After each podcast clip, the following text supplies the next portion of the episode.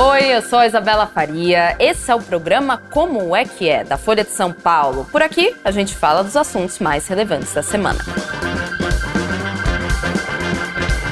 A aprovação do governo Lula, do atual governo, segundo o último Datafolha, que saiu ontem e que está continuando a sair com vários slotzinhos, várias áreas de pesquisa. A gente hoje vai esmiuçar a maior parte delas, vai falar quais são as áreas que mais aprovam o governo Lula, quais as porcentagens das populações de algumas outras áreas que não aprovam ou que são regulares ao governo. E a gente também vai pegar uma fatia interessante desse Datafolha. Cerca de 40% dos brasileiros não confiam no que o atual presidente diz. Hoje a gente foca no mandato Lula 3. Eu digo a gente porque estou muito bem acompanhada novamente. Eduardo Scolese, editor de política aqui da Folha. Escola, muito obrigada, viu? Pois por é. vir aqui. Que é Obrigadão. Prazer Valeu. sempre. Vamos começar então com a primeira análise, que foi o grande, o grande- a grande chamada do novo Datafolha. A aprovação do presidente Lula no seu mandato, no seu terceiro mandato. O que a gente vê aqui? Avaliação do governo Lula: 37%. Em junho achava o governo ótimo bom, contra 38% de agora. A irregular, 33% de junho, 30% de agora. 27% ruim, péssimo em junho, 31% agora. Ou seja, se manteve, né? A margem de erro da pesquisa é de dois pontos para mais ou para menos. Então você olha é, a avaliação do governo, você pode falar que é uma avaliação estável, Tá. de junho para setembro. Tá. Quase nada mudou. Sim. Se você for buscar ali as divisões entre aprovação, é, quem acha que é regular e quem reprova, você tem apenas uma mudança de quadro na reprovação, que houve uma variação de 4 pontos percentuais, que isso configura um crescimento da reprovação. Certo. Tá? Mas se você pega o geral, o quadro geral é de estabilidade. Houve isso, um pequeno sopro na reprovação, Perfeito. mas a gente precisa acompanhar as próximas pesquisas para saber se isso é uma tendência ou se foi apenas um sinal bem ali no limite da margem de erro. Então, não dá para tirar uma conclusão já Entendi. em relação a isso, tá? Porque não tem nenhum ponto específico que você pegue no cenário nacional que mostre, ah, isso justifica esse aumento de reprovação. Não, Perfeito. porque a aprovação também continua até um ponto acima, né? A aprovação dele. Exato. Então, se fosse uma tendência, talvez fosse uma curva diferente, uma curva diferente na aprovação e na reprovação, mas você vê um cenário de estabilidade olhando o geral da pesquisa deste mês. Perfeito. A gente tem também, com- como você falou, cresceu a, a, né, a reprovação, mas assim, não é nada que a gente possa apontar, ah, isso aconteceu, esse evento aconteceu, isso refletiu na pesquisa. Não. Mas a gente sabe que existem alguns setores da sociedade, quando a gente divide, né, em questão de, por exemplo, religiosos, a gente está falando de Lula ser mais rejeitado na região sul, entre os evangélicos, os mais escolarizados, né, numa classe média mais abastada. Inclusive na parte dos evangélicos, quando a gente fala, né, dos religiosos, Lula até tentou uma aproximação, né, até na campanha, até nos primeiros meses de governo, ele tentou andar ali com uma, com uma aproximação mesmo com esse grupo, mas não deu certo. Esses grupos continuam os mesmos, sempre rejeitaram Lula e continuam rejeitando na pesquisa Datafolha Sim, os Setembro. dados da pesquisa de agora, é, quando você faz a segmentação por grupos, enfim, Sim. é muito parecida com as anteriores. E lembra muito as pesquisas eleitorais também do ano passado. Perfeito. Você faz a segmentação por renda, por região, escolaridade e por religião, é tudo muito parecido. Quem aprova o Lula era quem indicava que votaria nele. Quem reprova agora, geralmente era quem indicava voto em Bolsonaro. Isso se reflete agora. Sim. É um começo de ano muito estável, porque quem é eleito geralmente entra com uma certa quarentena, assim, com um passe livre, assim, no começo do governo, Sim. no primeiro ano, para poder ajeitar a casa. Né? Então, a pesquisa mostra essa estabilidade, é um sinal disso também. E, ao mesmo tempo, o Lula se beneficia do fato do Bolsonaro também estar com um um noticiário muito negativo desde o começo do ano Perfeito. né? Então, diante da polarização, quando um vai mal, o outro acaba tendo recebendo os louros ali da, dentro de uma avaliação como essa. Em relação aos evangélicos, o Lula tentou uma aproximação, mas é uma coisa muito lenta, não é de uma hora para outra, não adianta ele querer se aproximar, não tem uma agenda muito focada nisso. Porque o Bolsonaro era muito ligado aos evangélicos. Mesmo ele não sendo evangélico, o Bolsonaro tem a Michelle, que é evangélica, que é a ex-primeira-dama. Que está bem né, à frente da, da, organização do PL. Muito mulher, boa de comunicação, né? enfim, aparecendo, viajando o país. O Bolsonaro fez muitos gestos para os evangélicos. Tanto ao vetar as pautas de costume, que é de interesse, né, esse veto é de interesse do segmento evangélico, não só dos líderes, mas de toda a comunidade, né? Sim. Mas o Bolsonaro, por exemplo, ele indicou um ministro para o Supremo, o André Mendonça, por ele ser evangélico. Ele falou: Eu vou colocar um evangélico no Supremo e colocou. Então são vários gestos que somam a simpatia do, desse público ao Bolsonaro. É uma coisa permanente? A gente não sabe, mas está muito próximo ainda Entendi. do governo Bolsonaro, enfim. Tá. O Lula já tinha uma rejeição, o PT tem uma rejeição muito forte entre os evangélicos. Então, esse é um, é um trabalho que, se ele quiser se aproximar, vai ser muito devagar e a gente não sabe se vai ter resultado também. É, não que impeça, né? Ele pode tentar, mas ele é uma coisa Ele pode tentar, mas a rejeição é muito forte. Então é difícil. Temos também, ainda falando de rejeição e fazendo esses recortes, gente, da, do Datafolha, que tem bastante coisa. De novo, a gente só está dando né, as principais áreas que o Skoll e eu, a gente achou que valia a pena, de fato, mostrar aqui para vocês. Como é o caso dos jovens. Eu acho que é um, é um segmento que chama atenção. Avaliação do governo Lula por jovens. Jovens a gente diz, todos nós somos jovens, eu sou jovem, você é jovem. Você mas, tem, você mas entre. Não me enquadro, três anos eu não me enquadro. Mas entre 16 e 24 anos é o que o Datafolha considera justamente uhum. os mais jovens. 31% de, dessa fatia do Datafolha, que corresponde aí a 17% da amostra. 31% dos jovens, então, entrevistados aprovam o governo, 43% acham que até agora Lula fez um governo regular e 23% é, para eles é um governo rejeitado, rejeitam o governo Lula. Porque é algo. É, é acho, acho importante a gente fazer esse recorte, porque é o futuro. um pouco. Porque Podemos especular. Quando eles problema. respondem, eles não dizem Por quê, o porquê. Né? Certo. Então, vamos imaginar assim: esses jovens, eles não viveram o Lula 1 e 2, tá? Então, eles não viveram os dois governos Lula, que foram muito bem avaliados. O Lula saiu com uma aprovação muito grande. O desgaste do Lula é descoberto pós-governo dele. Né? Tanto pela indicação da Dilma, o governo da Dilma, economia muito ruim, e os casos de corrupção revelados pela Lava Jato. Então é um público que cresce com o antipetismo crescendo junto com eles. Com as manifestações, impeachment de Dilma. E eles vivem, esses jovens, o auge, assim, talvez da, da maturidade, enfim, Sim. a entender as coisas, o governo Bolsonaro e foi um desastre na pandemia. Né? O que derruba o Bolsonaro é a pandemia. E esses jovens, você pega as pesquisas do ano passado, os jovens, em sua maioria, não votaram no Bolsonaro. Né? Então, esse jovem que cresce com o antipetismo, talvez dentro de casa, enfim, e também não gostam, reprovam o que foi o governo Bolsonaro, onde ele se coloca agora? No, regular, no meio. No, eu estou especulando, Sim, enfim, claro. mas é, não tem nada muito claro que explique isso, né? Sim. Porque a aprovação e a rejeição são números menores do que a média nacional da população. O regular que é muito alto entre os jovens. Então isso mostra ali, talvez, será que é um regular mais para o negativo ou é um regular mais positivo? Também não dá para saber. Exatamente. Mesmo assim, o aprovado, a, a, aprovação do governo Lula ainda é maior. Talvez né, seja um grupo mais crítico. Fala, olha, vou ficar aqui, Talvez. quero esperar, enfim, eu vou dar mais uma oportunidade. Estamos Talvez. apenas especulando. Sim, Quem está nos claro, acompanhando claro. agora deve ter a sua opinião também. Então. Exato. Então... A gente tem outra parte da pesquisa, o Skoll. A expectativa, então, acerca do governo Lula, né? Uma expectativa no sentido do Lula fazer um governo ótimo ou bom. Março, 50% estavam, assim, muito esperançosos que o Lula fosse fazer um governo ótimo ou bom. E agora, em setembro, que a gente tem, 43%. Então, uma queda aí de 7%. O que provoca essa queda? É, vamos imaginar aqui, o governo assume, foi uma campanha muito dura dos dois lados, né, se prometeu muito, né, se prometeu muita coisa para ganhar a eleição, então criou-se uma expectativa muito grande.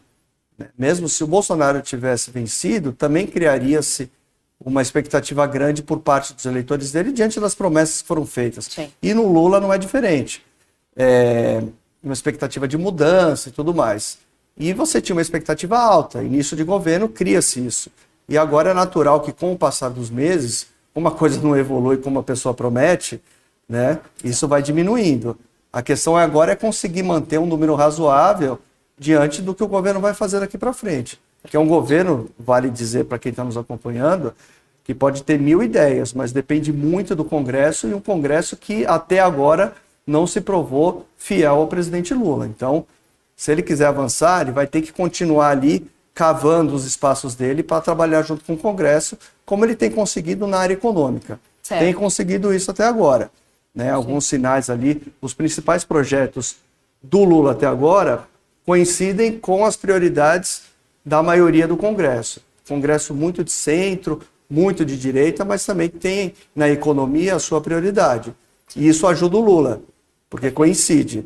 Se fossem pautas diferentes, interesses diferentes do governo e do Congresso, aí sim o governo pode ter problemas. O fato dele nomear alguns ministros do centro para alguns ministérios. É uma tentativa é uma agora. Tentativa. É uma tentativa, certo. porque até então ele não tinha dentro da base fixa dele sim. votos suficientes para aprovar um projeto de lei. Entendi. Não tinha isso. Dependia do apoio ali dos aliados do Arthur Lira, que é o presidente da Câmara, do chamado Centrão, né? Sim. Que são partidos, em sua maioria, de centro e direita. Perfeito. Então, atrair o PP e os republicanos agora Sim. é uma tentativa de ter pelo menos um respiro no Congresso para não levar susto, né? Perfeito. Agora a gente pode entrar na parte da verborragia Vamos. do Lula, exatamente. Que, assim, a gente está notando nessa cobertura, enfim, escola, você sabe até muito mais do que eu, porque você, obviamente, está imbuído nesse meio da política, em todas as declarações que o Lula dá, vocês têm que acompanhar. É, ele vem soltando algumas quotes. Umas pérolas. Umas pérolas, algumas frases que realmente deixam a gente em dúvida sobre diversos assuntos. Não é só sobre política, não é só. Ele dá seus palpites em questões climáticas, ele fala sobre geopolítica, ele fala sobre a própria política nacional. E isso se reflete em números, certo? A uhum. gente consegue ver aqui no Datafolha. Confiabilidade nas palavras do presidente Lula. 42% dos entrevistados nunca confiam. 34% às vezes confiam no que ele fala.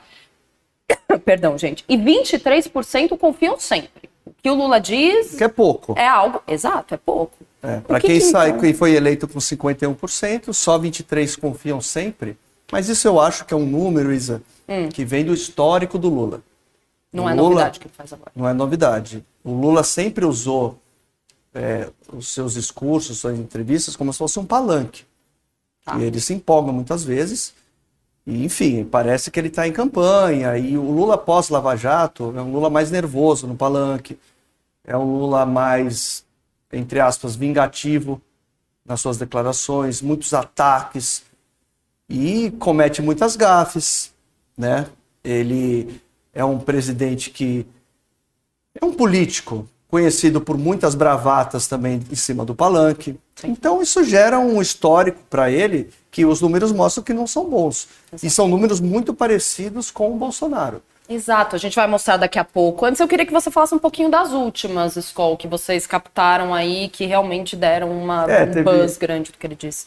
A principal foi a declaração dele em relação ao Tribunal Penal Internacional que ele fez um jogo de vai e não vai, que se o Putin vier para o Brasil, ele não vai ser preso, mas depois ele falou que pode ser porque ele não manda nada, quem manda é a justiça. E aí ele tentou minimizar esse tribunal, dizendo que desconhece a legitimidade dele, enfim. Sendo que é um tribunal muito respeitado, histórico, o Brasil já indicou várias pessoas para esse tribunal, o próprio Lula já fez isso, a esquerda usa esse tribunal para recorrer de várias coisas que interessam para ela, né? Sim. Então ele fez um atropelo atrás do outro com um tema que ele não precisava ter falado sobre isso.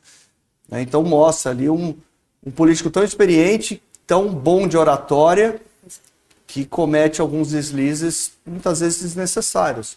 Muitas pequenas crises do governo Lula são por causa das falas. Você não é obrigado a concordar com o que ele diz, mas ele acaba incomodando muita gente e criando repercussão na imprensa por falas erradas, né? E por fa falas que às vezes compram brigas desnecessárias. Nos primeiros mandatos dele, como você disse, ele sempre foi um político que soube se comunicar muito bem, mas no palanque ele sempre foi, né? Uma presença muito grande, sempre muito incisivo. Agora você pode dizer que ele está mais agressivo? Eu acho que ele está mais agressivo desde a campanha. É um Lula é, mais incomodado é, com a situação dele. Ele não é um presidente hoje pleno das suas é, decisões, porque no Lula 1 e 2, o Lula tinha uma base gigante no Congresso. Sim. Então ele era um presidente que falava o seguinte: quero fazer isso, ele fazia. Hoje não. Hoje ele tem um Congresso é, muito diferente do que era. Hoje a, a negociação política, você vê, ele demorou dois meses para conseguir nomear dois ministros para fazer uma micro-reforma ministerial. Então ele não está confortável na presidência. Sim. Né? Então eu acho que isso incomoda um pouco. Às vezes ele tenta se remediar, como você disse, né? Ele falou do Putin, mas voltou atrás, disse que não era da alçada dele. É, e, e a gente tem que deixar claro também que é um Lula que a justiça mostrou depois, ficou 585 dias presos injustamente. Né? Então, é, a situação do Lula é essa. Né? De fato. Então, ele carrega isso e é natural que a pessoa que passou todo esse tempo presa também carregue isso. Mas também se diz, ó, os aliados tentam ajudá-lo, olha, presidente, vamos governar, vamos esquecer isso e tal. Mas o tema da Lava Jato continua em alta, né? Decisões do Supremo, enfim. O clima de polarização segue em alta. Exato, que é o que a gente vai é. falar daqui a pouco. Mas é. antes, como você falou da, da confiabilidade nas palavras, que era muito parecida com nessa confiabilidade muito parecida com a de Bolsonaro. Quando o Datafolha fez, né, alguns anos atrás, justamente a mesma pesquisa, a gente teve esses dados, gente. Confiabilidade, então, nas palavras do ex-presidente, no caso Bolsonaro. 44% diz nunca, né, dizia nunca confiar no, no que Bolsonaro uhum. dizia, 36% às vezes e 19% sempre.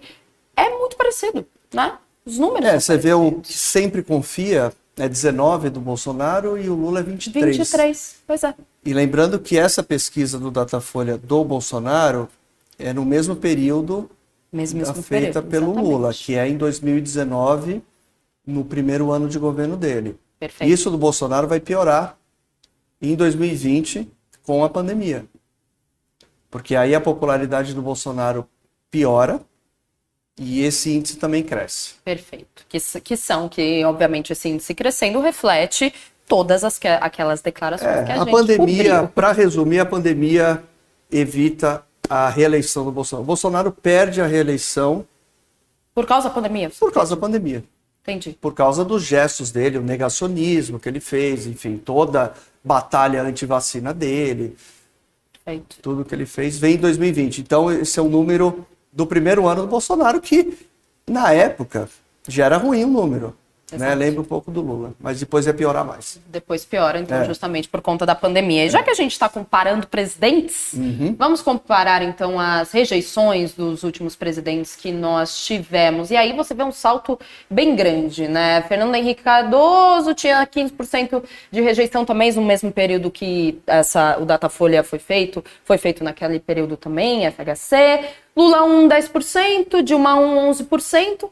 Aí o Bolsonaro. O que aconteceu, então? É... Dá pra gente ver que é o, é o começo da grande polarização? Exato. Você lembra que a gente está falando sempre do primeiro governo FHC, do Exato. primeiro Lula, Primeiro do primeiro Dilma. Dilma. Ali, quem está nos acompanhando sabe que a briga era PT versus PSDB. Né? Acabou a eleição, vida né? que segue. Exato. Hoje em dia não, hoje é polarização, desde Bolsonaro é polarização 24 horas por dia. Não tem essa de que acabou a eleição, eu vou deixar de ser petista ou bolsonarista, enfim. É, Só votei. Por isso que os, quem se declara de centro é pouca gente, né?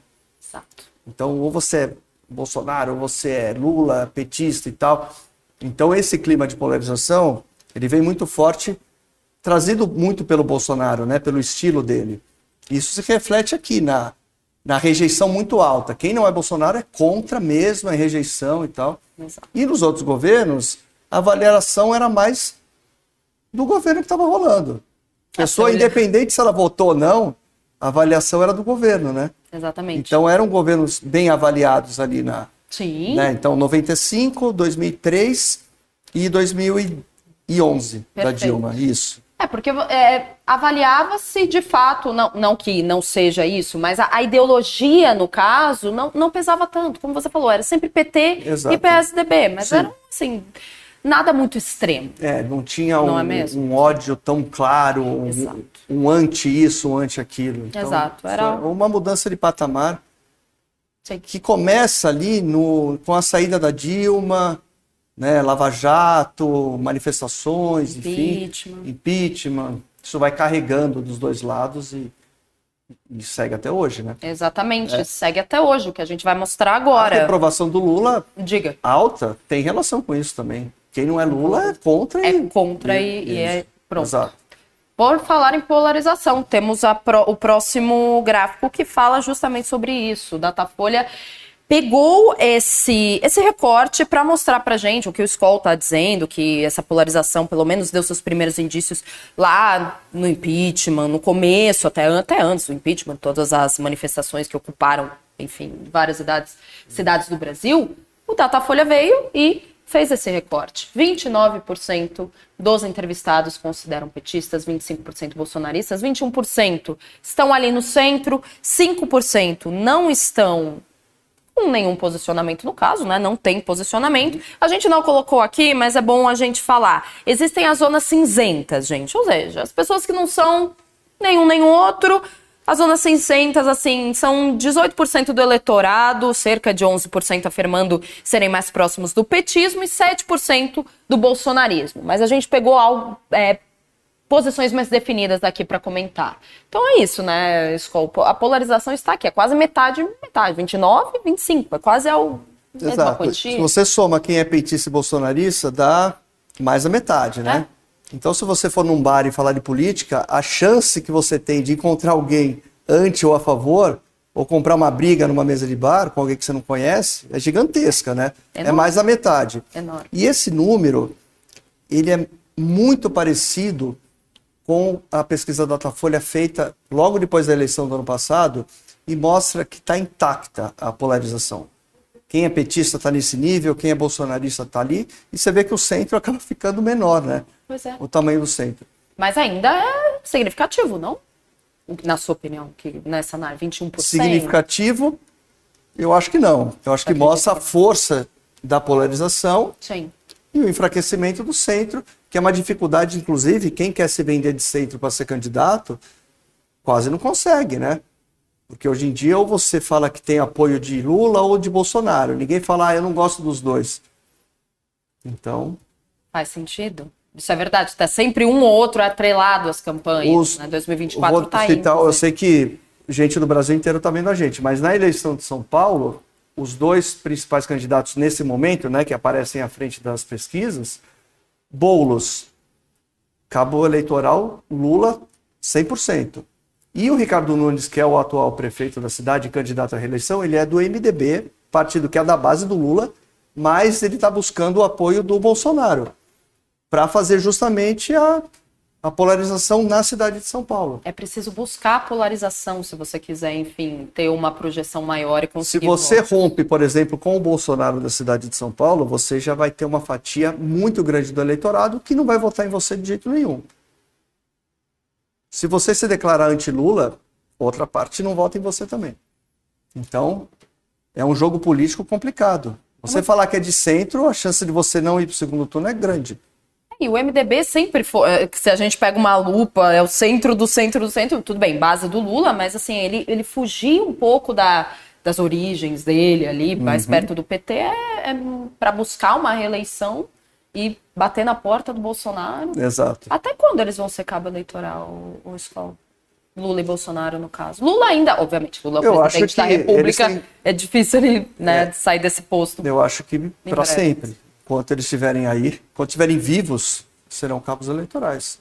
Você acredita mesmo Eu o. Bolsonaro passando um. O Bolsonaro já foi condenado pelo TSE, é investigado sobre o 8 de janeiro.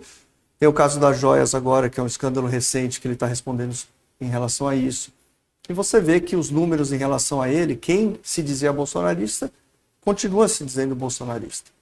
Claro que ele pode ser condenado ainda pelos ataques golpistas, ele pode passar ainda por um processo de desgaste, mas eu não vejo isso suficiente para que ele deixe de ser um cabo eleitoral super influente para as próximas eleições, mesmo ele não podendo disputar. Perfeito. Você falou da polarização. A gente estava olhando né, as rejeições dos últimos presidentes e você falou que antes era uma disputa PT-PSDB, tanto que a gente citou ali o FHC com 15, FHC1 com 15% de rejeição.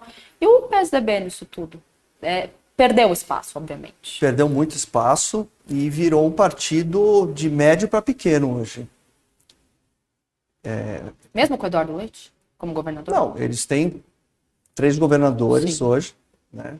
Então, o Eduardo Leite é super importante. A Raquel Lira, governadora de Pernambuco, tá é muito importante. Não só por ser Pernambuco um estado muito importante, mas por ser uma mulher governadora de Pernambuco. Exatamente. Mas o partido que sempre teve São Paulo como um grande eixo, governando esse estado por mais de 20 anos, hoje não tem. Então, o futuro do PSDB é complicado. O Eduardo Leite, que é pré-candidato, é um pré-candidato, é colocado como pré-candidato à presidência em 2026, ele ainda tem que buscar o que, qual vai ser o discurso dele. Ele vai ser discurso de centro, anti-Lula, anti-Bolsonaro? Que espaço ele vai ter? Essa polarização, você acha que segue a é, longo prazo? Pelo menos na próxima eleição, com o Lula candidato à reeleição, tem muita coisa ainda para acontecer. Não, claro, claro. Está muito longe. Muito ainda, longe. Sim. Muitas crises podem aparecer. Exato. Mas Exatamente. você tendo um Lula candidato de um lado e alguém apoiado pelo Bolsonaro de outro, que pode ser o, o Zema, governador de Minas, ou o Tarcísio, governador de São Paulo, a polarização completa. Perfeito. E a aprovação, então, do Lula, como a gente estava dizendo logo no começo da nossa conversa, são índices um pouco estáveis, não dá para a gente tirar conclusão quase nenhuma de que apontar o dedo em um evento uhum. que causou uma leve, um leve aumento da reprovação do Lula. E também não dá para apontar o dedo se esses números vão se manter. Né? Não dá para saber. Não dá para saber. Né? Se a gente pegasse o primeiro ano do Bolsonaro, a gente não fazia ideia que ia chegar uma pandemia, uma série de crises institucionais, enfim, uma guerra entre poderes e tal. Ninguém sabia. E o Lula hoje muito alinhado ao Centrão, a expectativa de que escândalos e corrupção apareçam é enorme, né? Porque as emendas bilionárias estão rolando soltas. É. Então, é possível que aconteça também. Grandes crises podem aparecer por aí. E esses números podem mudar. A gente está investigando. O papel da imprensa é ficar em cima e investigar. Exatamente. Então. Seja qual for o governo, né? Seja qual for o governo. Eduardo Scolese, editor de política, voltará ao Como é que é. Ele que já é um habituê aqui, três vezes no programa. Skol, te agradeço muito. Voltarei com certeza e boa noite a todos. Muito obrigada, Skol. E muito obrigada a você também que assistiu Como é que é dessa sexta-feira, com a semana terminando. Mas segunda-feira estamos aqui. Aproveita que é final de semana, maratona os últimos Como é que é que a gente fez nas últimas semanas. Dá uma olhada no canal do YouTube da Folha. Lá tem reportagens, documentários, matérias especiais. Vocês vão gostar bastante bastante. Bom final de semana. Tchau.